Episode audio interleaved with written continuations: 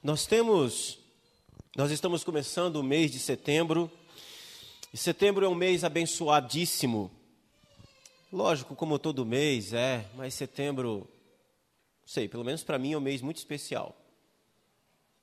Principalmente o dia 19 de setembro e o dia 7 de setembro. Dia 7 de setembro, porque 7 de setembro recebi um grande presente de Deus. Foi o nascimento do Gustavo. Gustavo nasceu no feriado. E dia 19 de setembro eu nasci. A gente nasceu com um pouquinho aí de, de anos de diferença um do outro, né? Mas não somente por isso. O mês de setembro também, na nossa igreja, é um mês especial porque a gente também usa esse mês para poder é, trabalhar missões na igreja. E nós começamos uma campanha de missões. Hoje começa em todas as igrejas adventistas da promessa uma campanha missionária. Vocês estão acostumados. Em setembro nós nos dedicamos um pouco mais a, a falarmos desse tema e a contribuirmos mais com isso. Então, no, no dia, no último sábado desse mês, nós teremos aqui um culto ao Senhor nosso Deus, onde nós vamos estar abordando esse tema com muita, com muita ênfase. E eu quero convidar você a participar dessa campanha. Nós vamos estar é, trazendo aí os meios pela qual você pode, vai poder estar é, ajudando e contribuindo nessa, nessa campanha do mês de missões em setembro. Hoje, então, primeiro sábado, a gente vai começar aqui uma contagem regressiva. E até o último sábado, a gente vai estar trazendo mais informações a vocês. Um detalhe importante aqui: é, nós vamos estar trazendo mais detalhes a respeito da campanha, de como você vai poder estar participando dessa campanha. E no último sábado a gente vai estar fazendo um sorteio de uma camisa e uma caneca muito especial voltada para esse tema, onde a gente vai estar sorteando aí para os irmãos que participarem e nos ajudarem nessa campanha. Amém? O tema dessa, desse, desse mês, desse ano da campanha de missões é Eis-me aqui. É um tema aqui da CPC, da Convenção, da convenção é, Paulistana Central, é Eis-me aqui baseado em Isaías capítulo 6. Isaías ouve o chamado do Senhor, uma pergunta que é feita: A quem enviarei e quem há de ir por nós? É um convite, é um convite muito especial. E a resposta é imediata dada por Isaías. Ele diz: Eis-me aqui, envia-me a mim.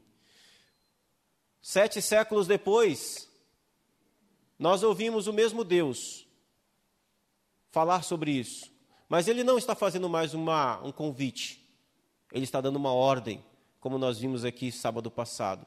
Ele disse: o mesmo Deus que chamou Isaías e disse: Quem enviarei e quem há de por nós? Sete séculos depois vai dizer: Ide por todo mundo pregar o evangelho a toda criatura. Quem crer e for batizado será salvo, quem não crer será condenado. Então, nós hoje temos tanto um convite quanto uma ordem. É inescapável. E é uma honra, é um privilégio, é uma bênção. Se nós pararmos para pensar, meus irmãos, que Deus não tinha nenhuma obrigação de enviar ninguém, de falar, de mandar ninguém para pregar o Evangelho, ele não estava obrigado a nada disso. Nós vamos ver que quando ele nos chama, é um privilégio, é uma honra, é uma oportunidade gloriosa que Deus nos convida para participarmos. Amém? Muito bem. A gente vai estar falando mais a respeito disso. É, nós temos aí mais detalhes ao longo da semana para a gente poder estar passando os irmãos. Queridos, eu quero então começar aqui, convidar você para que você possa abrir a sua Bíblia na carta de Paulo, na primeira carta de Paulo a Timóteo, capítulo 1, do verso, no verso 18 e 19. 1 Timóteo, capítulo 1, no verso 18 e 19. Enquanto você procura, eu quero saudar os nossos irmãos que estão aqui conosco pela transmissão online, é, que nos acompanham. Você que está em casa, que Deus abençoe o seu coração, a sua vida. Obrigado pela presença aqui da Maria Ferreira, do Georges, da Kátia, da Mariluze e a família. Nós temos orado por vocês, que Deus continue os abençoando e o recuperando. A Clotilde, o Adilson, o irmão Oswaldo, a diaconisa Tecla Brito, juntamente com o pastor Brito, a Neuza, o Elias, o Tiago Medeiros, seja bem-vindo, Tiago, Deus abençoe sua vida. A Esther, que Deus abençoe o seu coração, Esther, em nome de Jesus, e a vida da diaconisa Genésia. E a irmã Maria de Lourdes também está conosco. Você que está em casa, por favor, nos ajude compartilhando o link dessa transmissão para que mais pessoas sejam alcançadas e ouçam a palavra do Senhor. 1 Timóteo, capítulo 1, do verso, 1, do verso 18 ao verso 19. Diz assim: Este é o dever de que te encarrego, ó filho Timóteo, segundo as profecias de que antecipadamente fostes objeto, combate, firmado nelas o bom combate, mantendo a fé e boa consciência porquanto alguns, tendo rejeitado a boa consciência, vieram a naufragar na fé. Queridos irmãos e irmãs, eu quero, nós queremos trabalhar esse mês de setembro com esse tema, amado Timóteo. Nós vamos fazer aqui alguns sermões aos sábados, baseado na primeira carta de Paulo a Timóteo, as orientações que Paulo traz ao seu filho na fé. É uma carta muito preciosa. Ah, essa carta de Paulo a Timóteo, geralmente ela é tratada nas disciplinas da teologia como pastoral.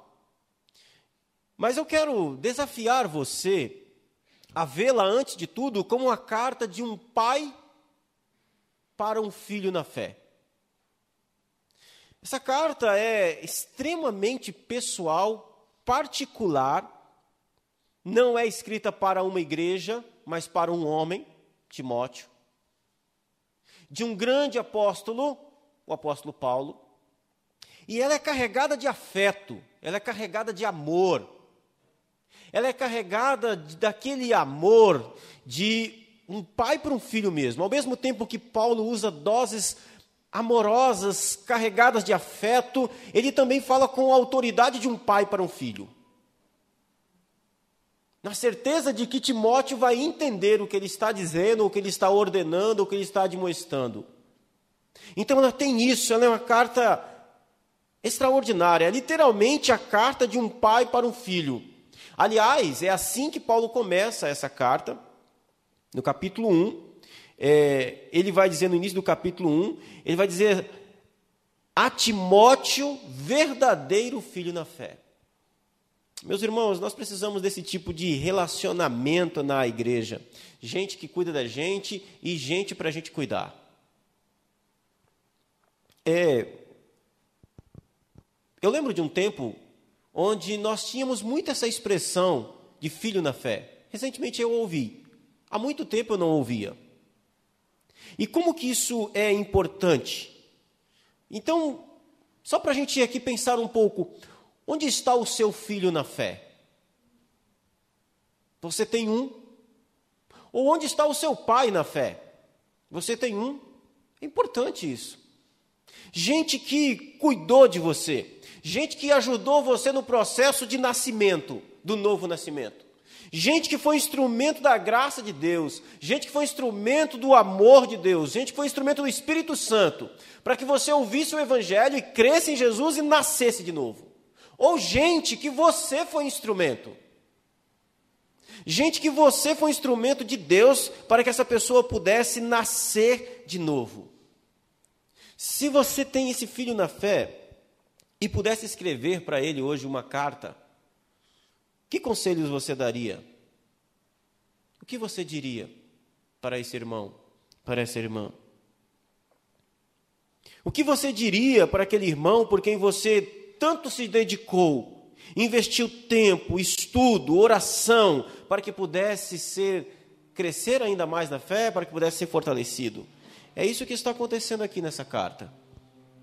Paulo e Timóteo haviam se conhecido em uma das viagens missionárias do grande apóstolo Paulo. Paulo e Barnabé haviam pregado em uma cidade chamada Listra, uma cidade licaônica, onde, dentre outros, Duas mulheres judias, mãe e filha, Lloyd e Eunice, haviam crido no Evangelho.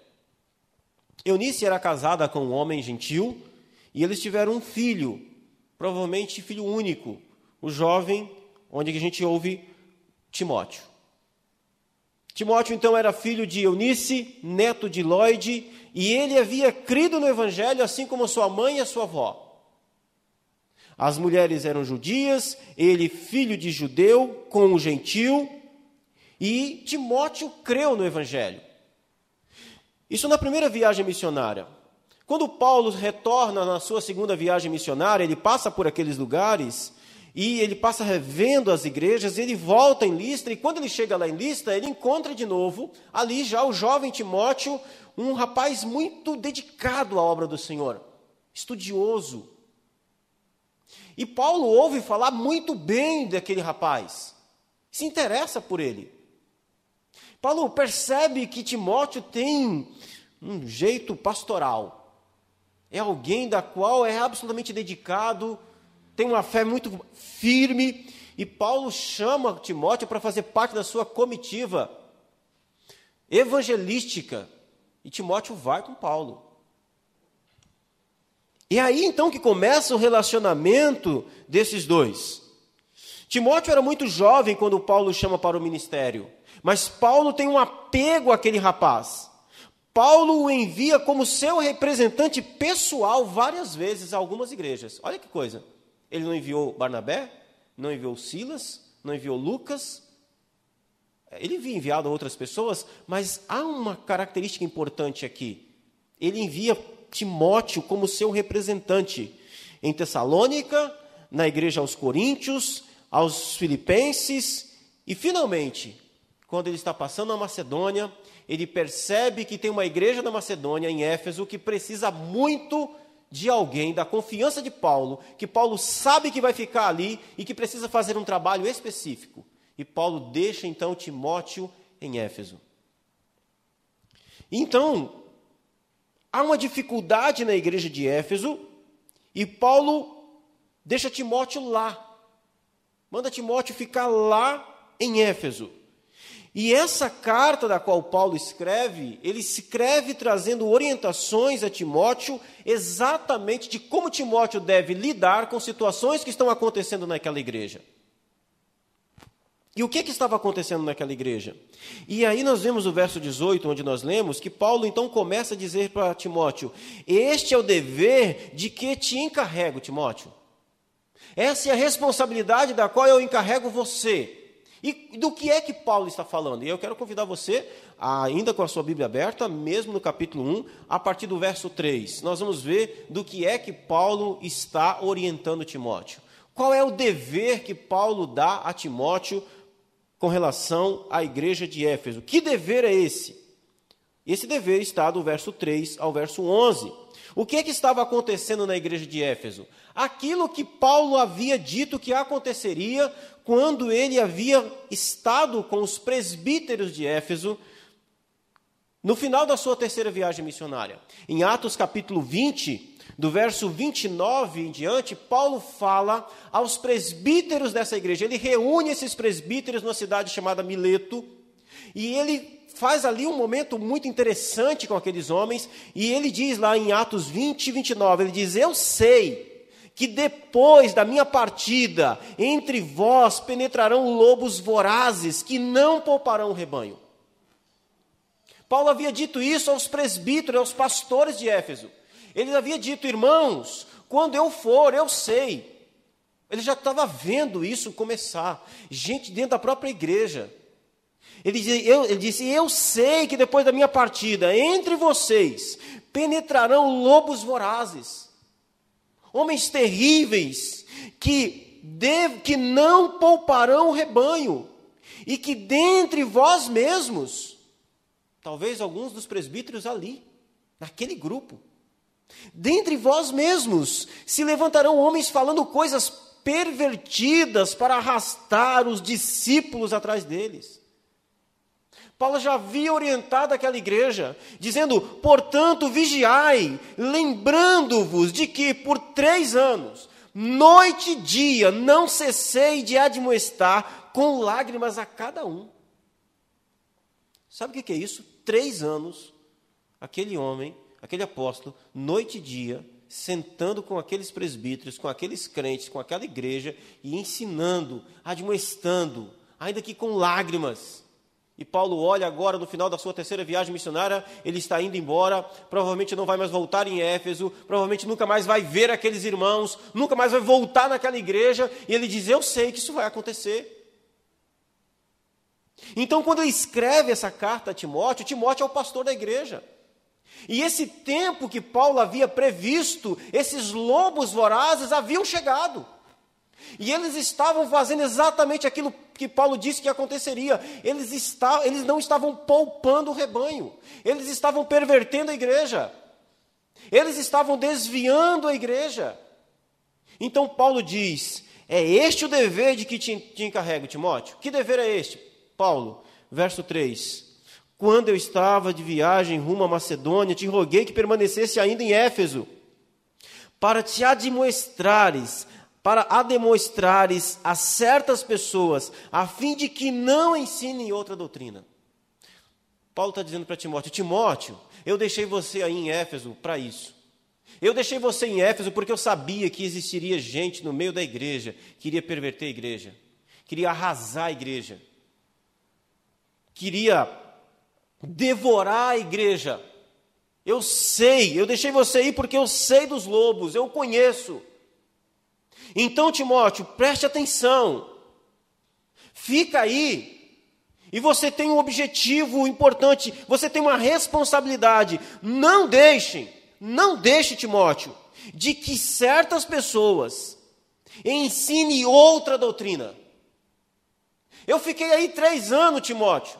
Eu ensinei três anos, eu pastoreei três anos, eu admoestrei três anos, dia e noite, com lágrimas. Então, Timóteo, não permita não permita que essas pessoas se levantem na igreja e ensinem outra coisa, outra doutrina. E que doutrina era essa? Se tem outra doutrina, então nós temos duas. Qual era a doutrina que Paulo havia ensinado e o que é que eles estavam ensinando? Isso é interessante, porque o que Paulo está lidando e Timóteo está lidando com Éfeso não é muito diferente do que estava acontecendo com os Gálatas. Lembra? O que estava acontecendo com a igreja da Galácia? Onde Paulo escreve uma carta muito dura. Talvez seja a carta mais dura que ele já escreveu, a carta aos Gálatas. Ele não começa nem dando a paz do Senhor, ele já vem logo e com muita objetividade. O que, que estava acontecendo na igreja de Éfeso que Timóteo deveria tomar cuidado, que Timóteo deveria olhar com atenção. Falsas doutrinas e discussões sobre fábulas de genealogia. Era isso que estava acontecendo. O que era essa falsa doutrina? Paulo havia orientado Timóteo: Te deixei em Éfeso a fim de que não ensinem outra doutrina. Qual a doutrina que Paulo havia ensinado? Do que é que ele está falando? Paulo está falando da doutrina principalmente da salvação e justificação pela fé em Jesus Cristo. Era isso que Paulo havia ensinado. Era isso que durante três anos Paulo havia pregado. Era esse o fundamento da existência daquela igreja. O homem é salvo e justificado pela fé, pela confiança em Jesus Cristo. Essa era a base, era a estrutura, era o fundamento do nascimento daquela igreja.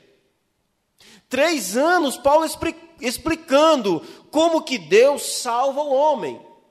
A salvação e a justificação pela fé em Jesus Cristo. E o que é que estava acontecendo lá? Esses homens terríveis que, por diversos motivos, entre um deles, pelo menos dois motivos pela quais eles estavam é, perturbando a igreja era, primeiro, dinheiro e segundo, status e poder. E Paulo diz: eu ensinei isso, eu preguei isso, que isso permaneça, que essa doutrina não saia, que não preguem outra coisa além disso na igreja. E o que é que eles pregavam? Eles pregavam, Paulo pregava a salvação e a justificação pela fé em Jesus. Amém? O que é que eles pregavam? A salvação e a justificação pela fé em Jesus, mais. É curioso porque todo esse pessoal que se levantava pregando outra coisa que Paulo, diferente daquilo que Paulo pregava, não era aparentemente tão diferente assim. Eles também pregavam que a salvação era pela fé em Jesus. Eles também diziam que só Jesus salva. Mas tinha uma questão: tinha um mais. Tem um mais aí. Tem um acréscimo. Tem um acréscimo. Era o mesmo problema dos judaizantes da Galácia, da igreja aos Gálatas. Eles também falavam que Jesus salvava, mas eles diziam: ó, ok, a salvação é pela fé em Jesus, mas tem um detalhe: você é circuncidado? Você é judeu? Não. Hum, então não vale. Precisa ter um negocinho aí. Está faltando alguma coisa. Você precisa fazer algumas coisas. Existe uma obrazinha aí que é da, sabe, da sua conta. Você precisa fazer. Você precisa dar uma força para Deus. Você precisa ajudar. Você precisa fazer a sua parte. Já ouviu essa frase? Você precisa fazer a sua parte. Sabe onde está escrito? É aquele versículo, né? Faz a tua parte que eu te ajudarei. São Benedito 4, verso 5. Nunca leram? É porque não existe. Faz a tua parte que eu te ajudarei. Não existe. Era esse o problema. Eles diziam: Jesus salva. Somos justificados pela, pela fé em Jesus, mas também há observância irrestrita da lei e algumas outras coisas. E aí, esse era o problema deles. E no verso 7 do capítulo 1, Paulo diz que esse pessoal pretendia se passar por mestres da lei e faziam afirmações ousadas, porém eles não sabiam e nem entendiam o que faziam. Sabe, gente metida entendedor da coisa? Por que, que não? Por que eles não sabiam? Paulo explica a partir do verso 8: Nós sabemos que a lei é boa eles estavam usando a lei para enfiar a, a, uma obra humana na cabeça da igreja, para que a igreja entendesse que eles precisavam da lei para serem justificados por ela. E Paulo vai dizer assim: esse pessoal não sabe o que está falando. Timóteo, esse pessoal não sabe o que está dizendo, eles não entendem nem o que eles estão ensinando. Eles não entenderam o que eles estão ensinando. Eles perderam o fio da meada. Eles não entendem. Por que não? Paulo explica no verso 8: Nós sabemos que a lei é boa. O problema não é a lei. Se alguém dela se utiliza de modo legítimo. E como é que se utiliza da lei de modo legítimo? A partir do propósito da lei. Aqueles falsos mestres da lei estavam utilizando a lei para a justificação de quem já tinha sido justificado. Entenderam? Deixa eu explicar aqueles crentes de Éfeso já haviam sido salvos e justificados pela pregação do evangelho que Paulo havia pregado. Paulo havia pregado naquela igreja durante três anos e dito: Olha, Jesus salva, você pode ser salvo pela fé em Jesus Cristo. Aquele pessoal acreditou, creu, foi batizado e salvo. Então, quando eles foram salvos, Deus declarou eles justo. Romanos 8:1, nenhuma condenação há para aqueles que estão em Cristo Jesus, justificados. E qual era o problema aqui? É que esse pessoal estava usando a lei de Deus para dizer o seguinte: olha, se você precisa observar a lei para que você possa ser justo. Paulo diz: de jeito nenhum, não é isso. Eles não sabem nem o que eles estão falando, porque não é assim que funciona. Ele vai dizer: Nós sabemos que a lei é boa se alguém dela se utiliza de modo legítimo. Eles diziam: para aqueles irmãos serem salvos, deveriam voltar-se para a lei, e isso não faz sentido porque eles já tinham sido justificados pela fé em Cristo Jesus. Paulo explica no verso 9: Ora, não se promulga promulgar aqui é baixar, decretar, deitar, estabelecer lei para quem é justo. Ele está dizendo, Timóteo, esses crentes já foram justificados. Esse pessoal já foi declarado por Deus sem culpa. Esse pessoal já foi declarado por Deus salvo. Que conversa é essa de outra salvação? Que conversa é essa que esse pessoal anda pregando aí? De que para ser justificado eles precisam fazer isso, fazer aquilo, fazer aquilo outro. Não deixe, Timóteo, que eles ensinem isso. Não permita, Timóteo, que esse tipo de coisa seja pregado dentro da igreja. Timóteo, lembra, Timóteo, daquilo que eu preguei. Esse pessoal já foi alcançado pela graça de Deus.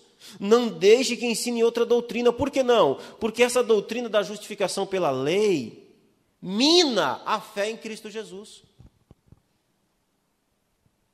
Se eu disser para você aqui que só vai para o céu quem usa roupa branca, Jesus salva também, mas para fechar assim 100%, sabe? Bater o martelo, só pode usar roupa branca. Quando você comprar roupa branca, você não tem mais fé em Jesus. Você tem fé em quem? Na roupa branca. Você entendeu? Usar roupa branca é bom? É bom. Aí vai da sua conta. A lei é boa, mas não justifica. Ninguém será justificado pela obra da lei, pela lei.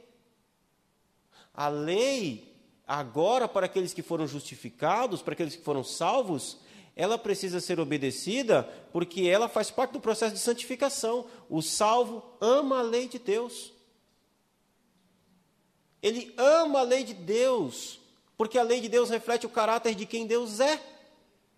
E ele, e, e ele ama a lei de Deus porque a lei de Deus, ela é a revelação da vontade de Deus. E o salvo é obediente, ele não é desobediente.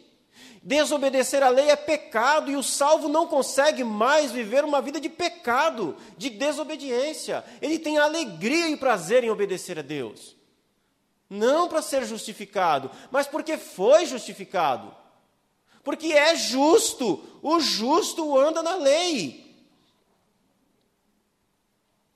Esse era o problema deles.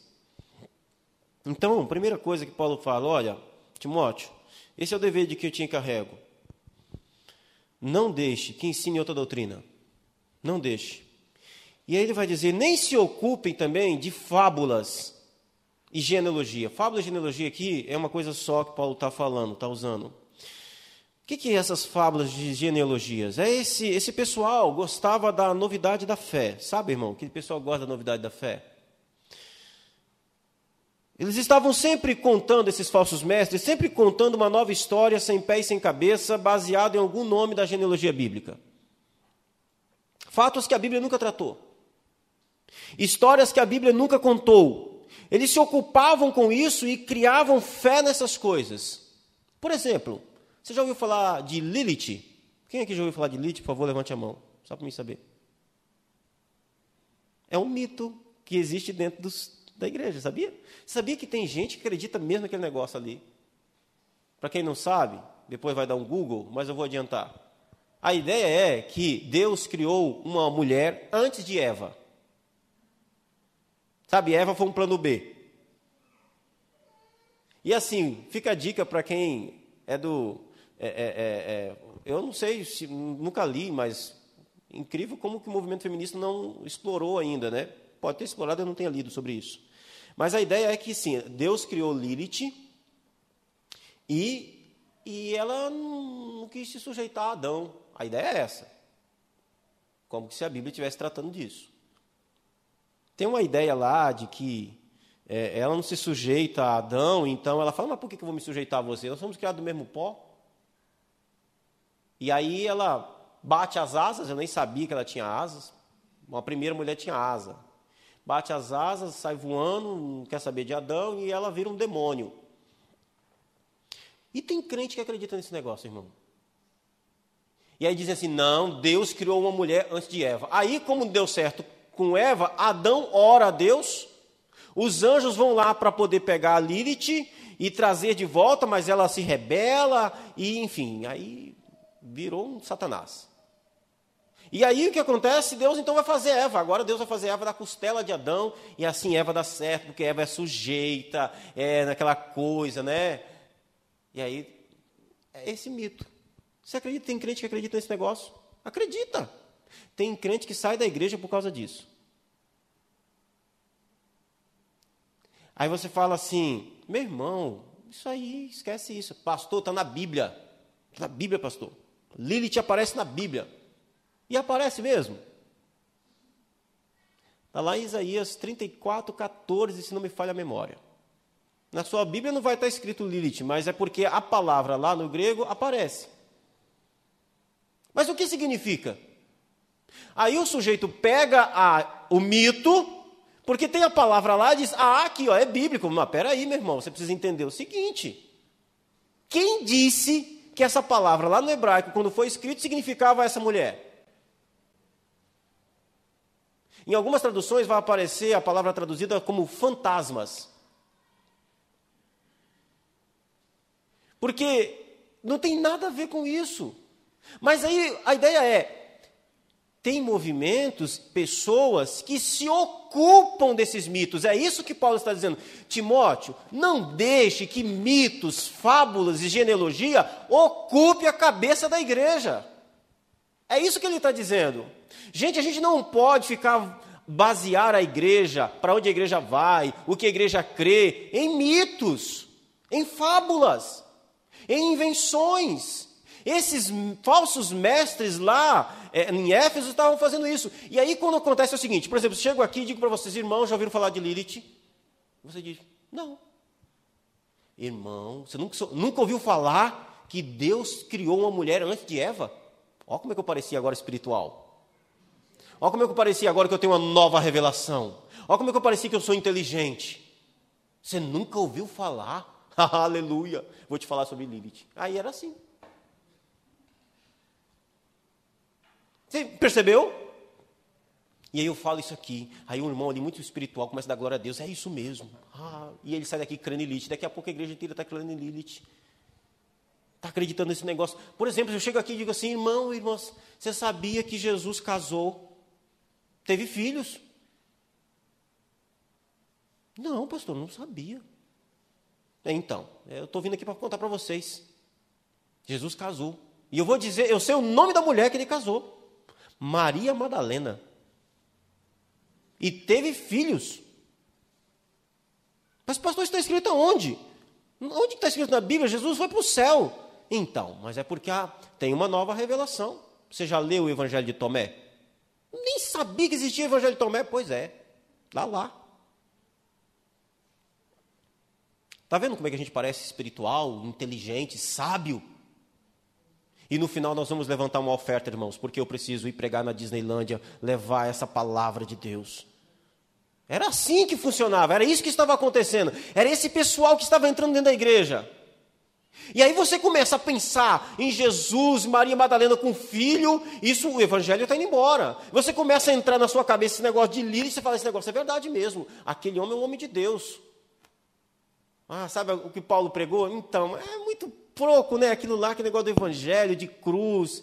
Não, não, vamos focar nisso aqui. Isso aqui é mais. Isso aqui, nós temos um, uma revelação diferente. Vou te dar um outro exemplo hoje. Você sabia que existem igrejas, denominações grandes, enormes, de um poder mundial, mundial mesmo. O pessoal manda mesmo assim, tem bala na agulha que está cheio de mito. Que o evangelho não é o centro, o centro é uma coisa lá. É, é, é a igreja que ocupa a sua mente com outras coisas. Vou te dar um exemplo. Decreto dominical. Você já ouviu falar de decreto dominical? Já, né? Sabia que decreto dominical funciona como isso? Eu conversava com o irmão esses dias e é isso que está na cabeça dele. Não, pastor, a gente tem que ir para as montanhas, para a roça. A gente tem que se esconder. Logo, logo vem o decreto dominical. Eu falei, meu irmão, o decreto dominical já aconteceu há 1.700 anos atrás, você está atrasado. Onde é que esse mundo guarda o sábado? É lei. No Brasil, não nada funciona no domingo. comércio fecha. Acorda! Qual é o problema disso? É você ficar focado nesse negócio. Ah, é o decreto dominical, o anticristo vai vir. É lógico que ele vai vir. E você não vai escapar. Ir para a roça, ir para o acampamento, ir para o meio do mato. Ora, eu nunca vi Jesus falando isso com os discípulos. Não vai ficar pedra sobre pedra aqui. vão pegar vocês, vão prender vocês, vão matar vocês. Ele não disse assim, olha, vai vir, assim, corre, viu? Corre. Não é isso. Mas esse negócio, essas coisas ficam na cabeça, ocupa a mente das pessoas. E o Evangelho de Jesus? Não, o Evangelho não. Você só precisa crer nisso aqui. Você precisa, ó, você faz parte do povo que não faz parte do decreto dominical? Não, hum, então você tem a marca da besta. Não, mas e, e, o Evangelho de Jesus? Não, não, esquece o Evangelho de Jesus. O negócio aqui primeiro é, vamos resolver o problema. Se você, se você for, se você for sabatista, ha, aleluia, está salvo. O diabo não vai te perseguir, não. Ou você vai ser perseguido por causa disso. Isso, isso nem bíblico é. O anticristo não vai perseguir a igreja porque ela guarda o sábado ou guarda o domingo. Isso é tolice. O anticristo vai perseguir a igreja porque ela professa crer em Jesus e nenhum outro Senhor. É isso, meus irmãos. O anticristo vai matar, perseguir, prender quem não confessa que Satanás é Senhor. Se você confessa Cristo como Senhor e Salvador da sua vida, único Senhor e Salvador, você será caçado. Você não vai chegar e vai dizer assim: olha, não, eu, eu, eu, eu, eu, eu guardo o sábado. Ah, legal. Mas você é dos nossos ou contra nós? Não, tranquilo aí. Confessa Jesus? Não, eu sou, sou crente, mas meio assim, só vou no sábado na igreja. Não, então fica em paz. Você já ouviu falar de algum mártir na história da igreja que foi perseguida por causa de outra coisa, a não ser porque ele professava Jesus como Senhor? Por que, que os mártires eram caçados? Porque eles não se curvavam diante do senhorio do império. O sujeito podia fazer qualquer outra coisa, o império não estava nem aí. Se ele torcia para o Palmeiras, para o santo, não interessa quem você seja, você faz. A questão é a seguinte: você adora o imperador? Não, eu não adoro o imperador. Por que não? Porque o meu único Senhor é Cristo, eu me ajoelho apenas diante de Jesus. Ele é Rei e Senhor eternamente. Morte, irmão. Leão. Fogueira. O resto não interessa. Então, se você fica com esse negócio, veja como isso é perverso. Se você fica com esse negócio, não, eu, eu, eu, eu, aqui, ó, vai vir o decreto dominical, eu acredito. Você fica entulhando a sua cabeça com esse negócio. Quando vier, você vai, irmão, no primeiro aperto, você nega Jesus, facinho, porque você não é, é seu Senhor, na verdade. Seu Senhor é outras coisas, outros mitos, outras filosofias, outras bagunças que estão na sua cabeça. É isso que Paulo está dizendo para Timóteo. Timóteo, tome cuidado, não se deixe enredar por essas coisas, não deixe que essas histórias, essas fantasias, esses mitos, essas coisas tomem conta da mente da igreja. Esses misticismos, não deixe, Timóteo. Esse pessoal que tem uma nova revelação de Deus, é gente que sempre tem uma nova luz, um novo espírito de revelação. São igrejas que criaram verdadeiras doutrinas em torno de ficções. E a partir daí você interpreta a Bíblia a partir da sua ficção, e não a partir daquilo que a Bíblia diz. Vocês estão entendendo que eu não estou falando mal do sábado, né? Amém, irmãos? Eu fico, às vezes eu fico preocupado. Pastor, então não é para guardar o sábado? Não, não é isso que eu estou dizendo. Eu estou dizendo para você não se preocupar com esse negócio de decreto dominical, meu irmão. Fica tranquilo, fica em paz. Concentre-se no Evangelho. Seja crente. É esse o ponto, é isso que Paulo está dizendo aqui. Timóteo, não deixe esse pessoal ficar perturbando a igreja. Não deixe, Timóteo. Então, Paulo desafia Timóteo a se manter na doutrina, meus irmãos. De que maneira? Vou correr. Combatendo o bom combate da fé. Combatendo o bom combate da fé. Como é que a gente faz isso? Tendo o evangelho como centro. Paulo diz, antes de tudo, que o Evangelho é uma pessoa. Verso 12, do capítulo 1. Ele diz assim: Sou grato, e aí ele vai dar o seu próprio exemplo. Sou grato para com aquele que me fortaleceu, Cristo Jesus. Cristo Jesus. Timóteo, como é que você combate falsa doutrina? Como é que você combate esses negócios aí? Uma pessoa, se preocupe com o Evangelho. O Evangelho está baseado em uma pessoa, Jesus Cristo. Sou grato para com aquele que me fortaleceu, Cristo Jesus, nosso Senhor. Nós combatemos falsas doutrinas, falsos mestres, comparando aquilo que eles dizem com aquilo que Jesus disse.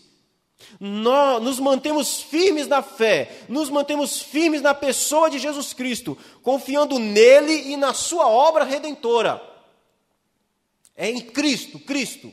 É Cristo e Cristo somente. Não importa se surgirem na igreja medalhões espirituais, sabe aqueles pastores popstar gospel, com outra coisa, uma novidade, uma coisa nova, uma revelação não, não, não. É Cristo Jesus que tem a última palavra sobre a igreja. É Jesus Cristo, é o evangelho dele, é a pessoa dele. Fique centrado nisso, combata baseado nisso. Combata baseado nisso. O resto é pó. Pó. Apenas Jesus é a rocha firme. Então a gente combate o bom combate da fé baseado na pessoa de Jesus. Você não deve, meu irmão, preste atenção nisso, você não deve nada a homem algum por sua salvação. Era o que estava acontecendo na igreja de Éfeso. Sabe, um, a igreja tem esse problema, e não é da agora, né? Desde lá de trás. A igreja de Corinto também tinha. Uns diziam, eu sou de Paulo, outros, eu sou de, eu sou de Pedro, outros, eu sou de Apolo, outros de Cristo. Era o pior grupo. Era o grupo que se achava supra-sumo. Culto à personalidade. Ah, mas o pastor lá, fulano que disse. Mas o que ele disse concorda com aquilo que Cristo diz? É esse o ponto. Então nós combatemos o bom combate baseado numa pessoa, fundamentados em uma pessoa, em Jesus Cristo. É isso que Jesus Cristo diz. É aí que a gente fica. Então nós não devemos a nossa salvação a homem algum. Mas o pastor lá foi o pastor que me evangelizou, me batizou, e agora, pastor, ele, ele me chamou para ir para lá. Ele me deu uma nova revelação. É mesmo? Mas ele não te salvou. Você foi salvo baseado e fundamentado na pessoa de Jesus. No verso 14, Paulo diz que foi a graça de Cristo que transbordou com fé e o amor. Ou seja, não foi por mérito que fui salvo, mas pelo favor de Deus, não apenas isso.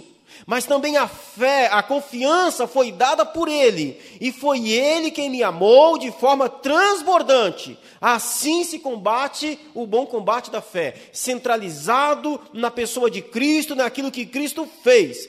Ele me amou, Ele transbordou em meu coração fé, Ele manifestou a sua graça, o seu amor extraordinário eu fico com Cristo, fico em Cristo Jesus.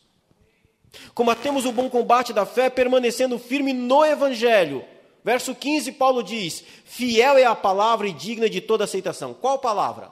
A que ele vai falar agora. Que Cristo Jesus veio ao mundo para salvar os pecadores. Timóteo, é isso aqui que eu quero que você fique focado. É isso que Paulo está dizendo. Esta palavra é fiel.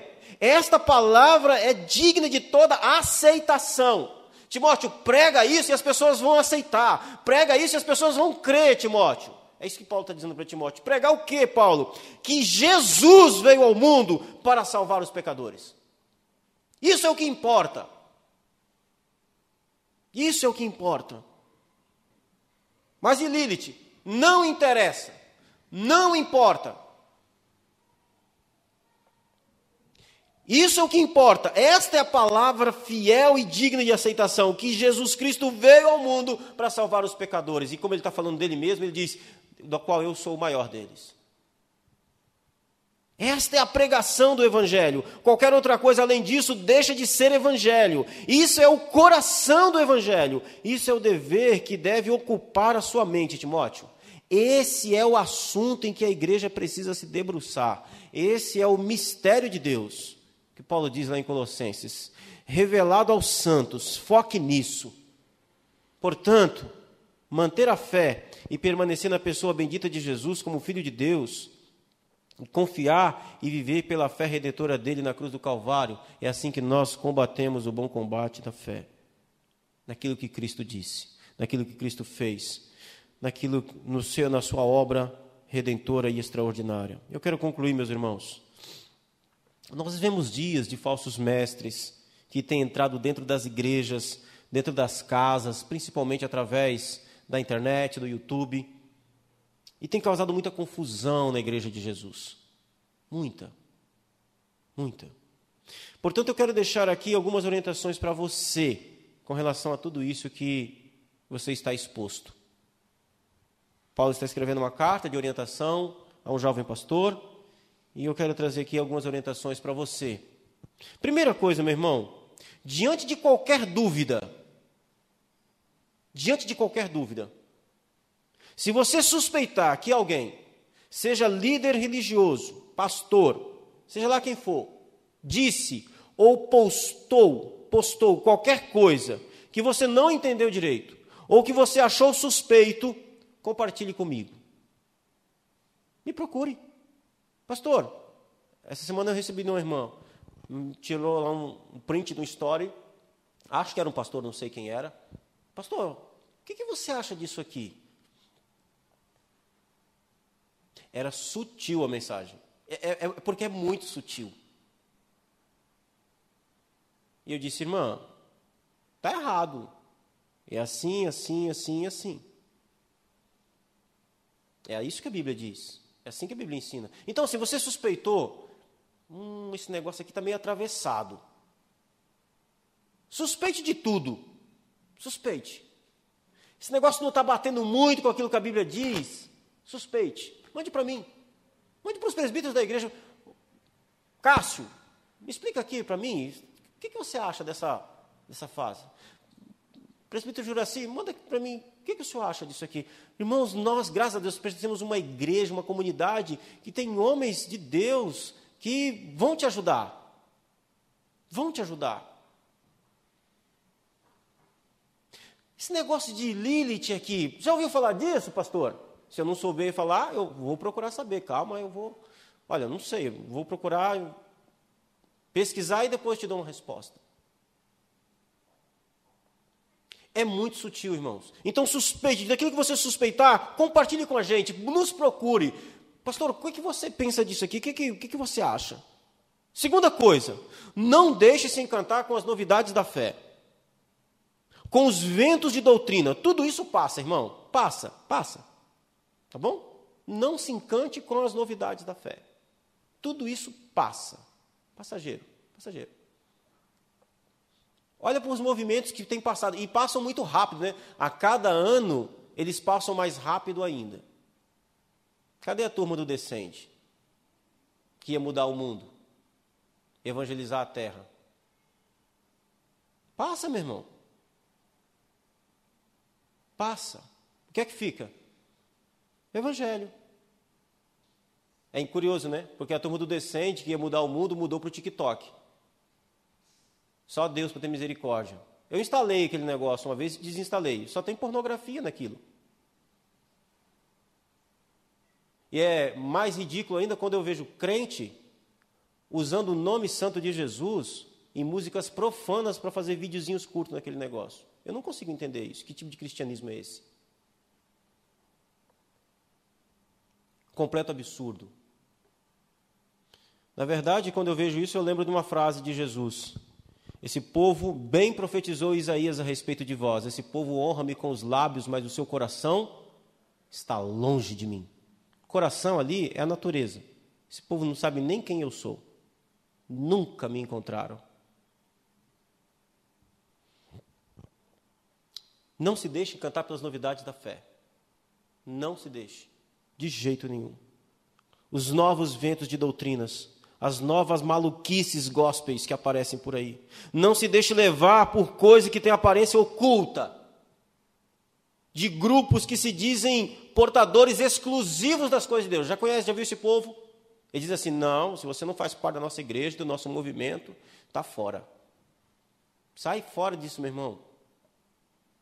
Grupo sectário, sai fora desse negócio. Nem ouve esse pessoal. Nem, nem vai lá. Não tem nada ali que vai acrescentar a sua fé. Ou se tiver, acrescenta muito pouco a, a ponto de não valer a pena. Gente que diz que é testemunha disso, ou gente que tem espírito daquilo, lembre-se, o mistério do Evangelho já foi revelado aos santos. Está na palavra de Deus, está no Evangelho. Não perca seu tempo com temas como Illuminates. Já ouviu falar de Illuminates? Mesmo que eu conheço de crente que bate o pé nesse negócio. Nem sei se esse troço existiu ou não. Sei que não tem nada a ver com as Escrituras. Não perca o seu, tema, o seu tempo com isso. Não perca o seu tema, seu tempo com Lilith e outros mitos que trazem ar de espiritualidade e que não trazem e nem dizem nada a respeito da fé. Absolutamente nada. É pó, é poeira, é mito. Terceira, permaneça firme em Cristo e não em homens. Combata o bom combate da fé no Evangelho. Combata o bom combate da fé no Evangelho. Não se apegue a homens. Você vai se frustrar. São pecadores, feitos de barro, frágeis. Honre os homens de Deus. Honre os homens de Deus. Ore por eles. Mas a sua fé nunca pode estar fundamentada neles. A sua confiança nunca pode estar fundamentada neles. Paulo diria a Timóteo, e para a gente orar, ele diria: Timóteo, eu te deixei em Éfeso para isso, defenda o evangelho que, te, que eu preguei aí. Não deixe que outros assuntos, historinhas da carochinha, tome conta do debate da igreja. Não deixe, Timóteo. Evangelho neles, Timóteo. Lembre o povo que eles já foram justificados pela fé em Cristo. Lembre ao povo que a lei não pode mais acusá-los diante de Deus, eles já estão salvos. Fica firme, Timóteo. Lembre-se que a nossa pregação é centrada em Cristo, a pessoa amada do Pai, e que o Evangelho é aquilo que nós pregamos. É isso que Paulo diria para Timóteo, em outras palavras, foi isso que ele disse aqui. Timóteo, este é o dever de que eu te encarrego. Combate o bom combate da fé e da boa consciência.